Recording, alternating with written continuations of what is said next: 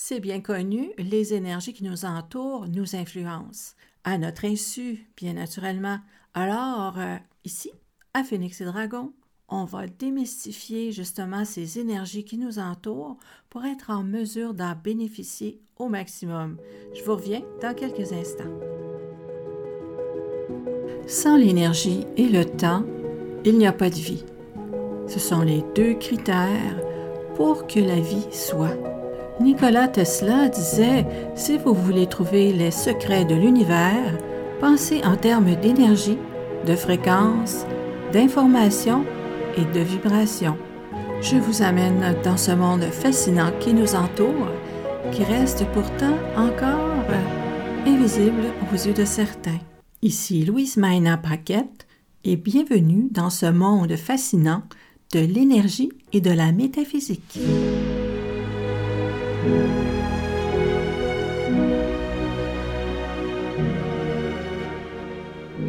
Bonjour tout le monde, nous sommes déjà à la saison 2 du podcast Phoenix et Dragon. Alors aujourd'hui, épisode 0 de cette euh, saison 2. Euh, vous allez trouver que le contenu est présenté vraiment différemment. Dans la saison 1, je vous avais présenté euh, l'énergie euh, par le biais d'approches, hein. le feng shui, le badzi, le chimantunjia. Et par moment, je crois que je vous ai aussi parlé du Yijing.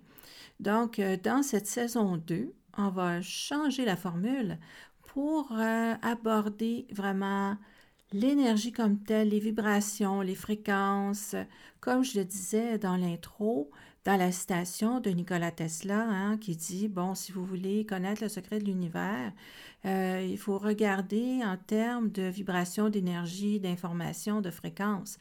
Donc, euh, pour cette première de deuxième saison, je vais vous parler d'information. Hein. On va aller euh, comme démystifier un peu ces mots vibration, fréquence, énergie, euh, euh, information. Hein. On utilise énergie à bien des sauces. Mais bref, euh, il y a différents types d'énergie. Alors, si on revient au terme information, qui est aussi une forme d'énergie, en fait, quand on parle information ici, dans le cadre énergétique, dans le cadre métaphysique, on ne parle pas des informations euh, comme on les écoute à la télé. Ce n'est pas les nouvelles de fin de soirée. Euh, ce n'est pas ce genre d'informations-là dont on parle ici. On va parler d'informations euh, qui vient faire vibrer nos cellules, hein, qui vient faire vibrer nos champs énergétiques. Et cette information-là devient à être capté justement par notre corps, hein, par nos cellules. Et ensuite, euh, euh, ça va se transformer soit en humeur, en comportements divers, en mécanismes divers, euh, je vous dirais, à notre insu. Hein? Parce que c'est ça l'affaire, hein, c'est que les énergies qui nous entourent viennent nous influencer sans qu'on s'en rende compte. Et puis, bon, heureusement euh, par moments, malheureusement par d'autres. Et quand c'est heureux, on s'en conforme pas. on va les apprécier, on les prend, on les manifeste et euh, tout, tout est bon. Quand c'est malheureux, ben ça peut euh, dégénérer assez rapidement. par exemple, on pourrait parler d'une relation de couple, par exemple. D'ailleurs, on va toucher ce sujet-là les relations euh, par le badi, qu'est-ce qu'on appelle la synastrie humaine. Je vais vous en parler euh, dans la saison 2. Euh, on, va parler d'atomes crochus. Hein? Bon, ben, on pourrait dire que justement, quand on rencontre quelqu'un, les atomes sont ah, soit qu'on va bien s'entendre, que l'énergie passe, ou on va dire Ah, j'ai pas d'atome crochu avec cette personne-là. Qu'est-ce qui fait que, bon, pourquoi on n'aurait pas d'atome crochu avec une personne alors que d'autres euh, peuvent euh, tout simplement vivre cette relation-là harmonieusement?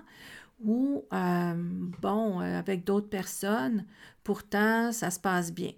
Est-ce que c'est nous? Est-ce que c'est l'autre? Est-ce que c'est une énergie qui est entre les deux? Euh, il y a un tas de facteurs, naturellement. Là, on va, je, vais garder ça assez simple dans les podcasts. Bref, euh, c'est de l'information hein, qui circule entre les gens et cette information-là va être captée d'une certaine façon par certaines personnes alors qu'elle va être captée différemment par d'autres gens. Euh, on a juste à penser euh, que, bon, euh, quelqu'un qui aurait un vécu chaotique, bouleversant, en relation avec peut-être frères et sœurs, pourra justement aborder les autres à travers ce filtre d'une somatisation vécue, d'un moins bon vécu, on va dire ça comme ça.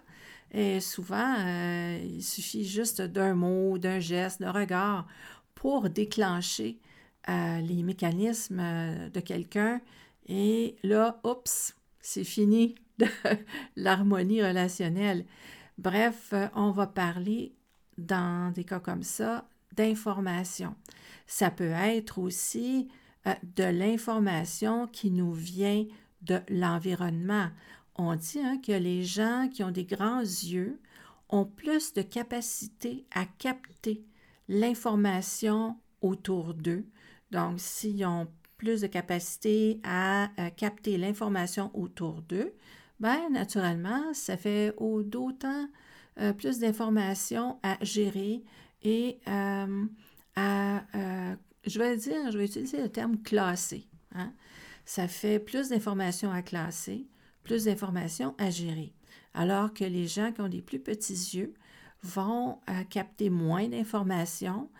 Ça aussi, c'est un autre volet dans la synastrie humaine euh, qui pourrait justement créer un certain décalage. Je vais appeler ça un décalage euh, parce que, bon, une personne qui a des grands yeux, qui voit beaucoup plus, qui, peut interpréter mieux son environnement versus une personne qui a des plus petits yeux et qui va capter moins d'informations, va avoir un échantillonnage moins complet hein, de son environnement et de l'impact que l'environnement a sur elle. Je dis une elle, mais bon, sur elle ou sur lui.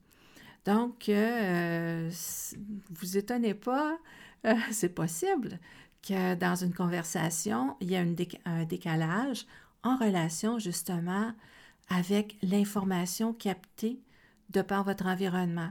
Une information qui va passer dans le subconscient, une information qui, qui va se capter en vous à votre insu. Hein? Ce n'est pas toujours euh, conscient. Hein, c'est un petit peu la magie, je veux dire ça comme ça, de vivre en incarnation.